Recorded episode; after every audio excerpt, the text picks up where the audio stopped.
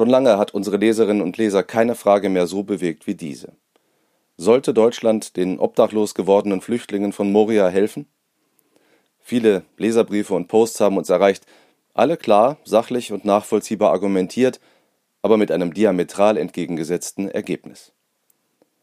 Man muss den Menschen in Not helfen, sagen die einen. Man darf nicht eine Brandstiftung honorieren und viele zur Nachahmung animieren, sagen die anderen. Dazwischen ist nichts.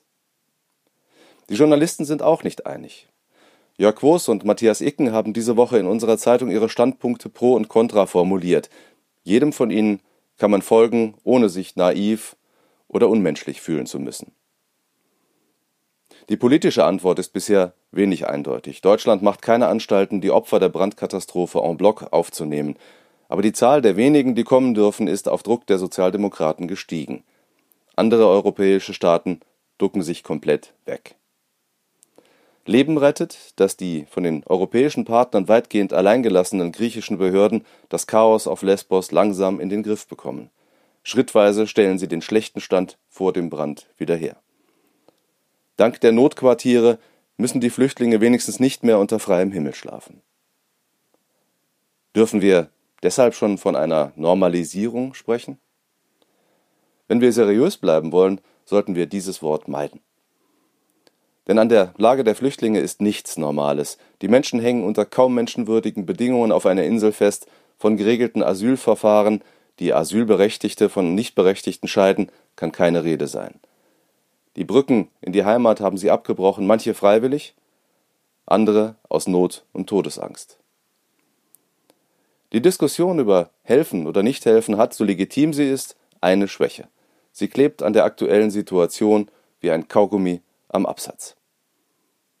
Die Frage, warum Menschen ihre Heimat verlassen, spielt so gut wie keine Rolle. Stattdessen werden viele bei der Motivsuche der Brandstiftung erstaunlich schnell fündig. Vokabeln wie Wirtschaftsflüchtlinge ballern durch die Luft. Zu diesem Kampfbegriff passt die Vorstellung, 12.500 Flüchtlinge hätten sich planvoll zur Brandstiftung zusammengerottet, um kollektiv ihre Ausreise nach Deutschland zu erpressen. Die vorsichtige Gegenfrage, ob man sich denn bewusst sei, dass dieses Kollektiv dann seine eigene Dezimierung durch Verbrennen in Kauf genommen hätte, dringt gegen das Narrativ vom Erpressungsversuch schwer durch. Stellen wir weitere Fragen. Darf ein Mensch, dem es durch Glück und Abstammung geschenkt ist, in einem wohlhabenden Land zu leben, anderen vorwerfen, dass sie dem Elend in einem der vielen Armenhäuser der Welt entfliehen wollen? Sollte ein Mensch, der in einem freiheitlichen Rechtsstaat leben darf, anderen mit der Moralkeule drohen, die aus Staaten kommen, die von korrupten Diktatoren in den Ruin getrieben werden? Ist es unser Verdienst, dass wir nicht in einem Land leben, das von den Großmächten zum Schauplatz blutiger Stellvertreterkriege gemacht wurde? Oder wie viel von unserem Reichtum verdanken wir der Ausbeutung der Schwachen, deren Bodenschätze, Agrarerzeugnisse und Arbeitskraft wir und unsere Vorfahren nutzten, ohne uns allzu viel Gedanken um Verteilungsgerechtigkeit zu machen? Sie werden vielleicht antworten, dass wir alle hart für unseren Wohlstand arbeiten, wie schon unsere Eltern und Großeltern. Sie könnten sagen, wir haben ihn im doppelten Sinne des Wortes verdient. Das ist ja auch nicht falsch. Und selbstverständlich können wir nicht alle, die mühselig und beladen sind, nach Deutschland holen. Aber wir müssen unsere Nasen nicht ganz so hoch tragen.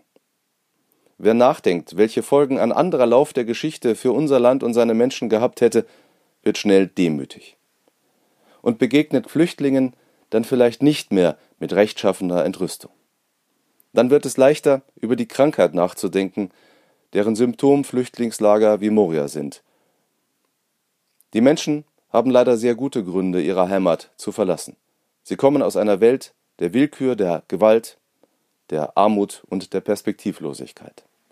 Durch Stacheldraht, Waffen und einen obszönen Vertrag mit dem Erdogan-Regime können wir sie von unseren Grenzen fernhalten. Aber der Druck wird steigen.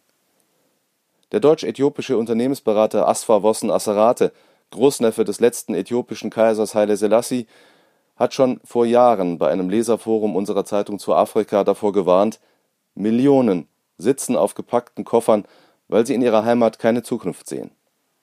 Die Klimaveränderung vergrößert den Druck, die Kriege und Bürgerkriege in Nordafrika auch. Wenn wir uns eines Tages nicht mehr über Flüchtlingstrecks und Elendscamps streiten wollen, müssen wir anfangen, die Krankheit zu behandeln.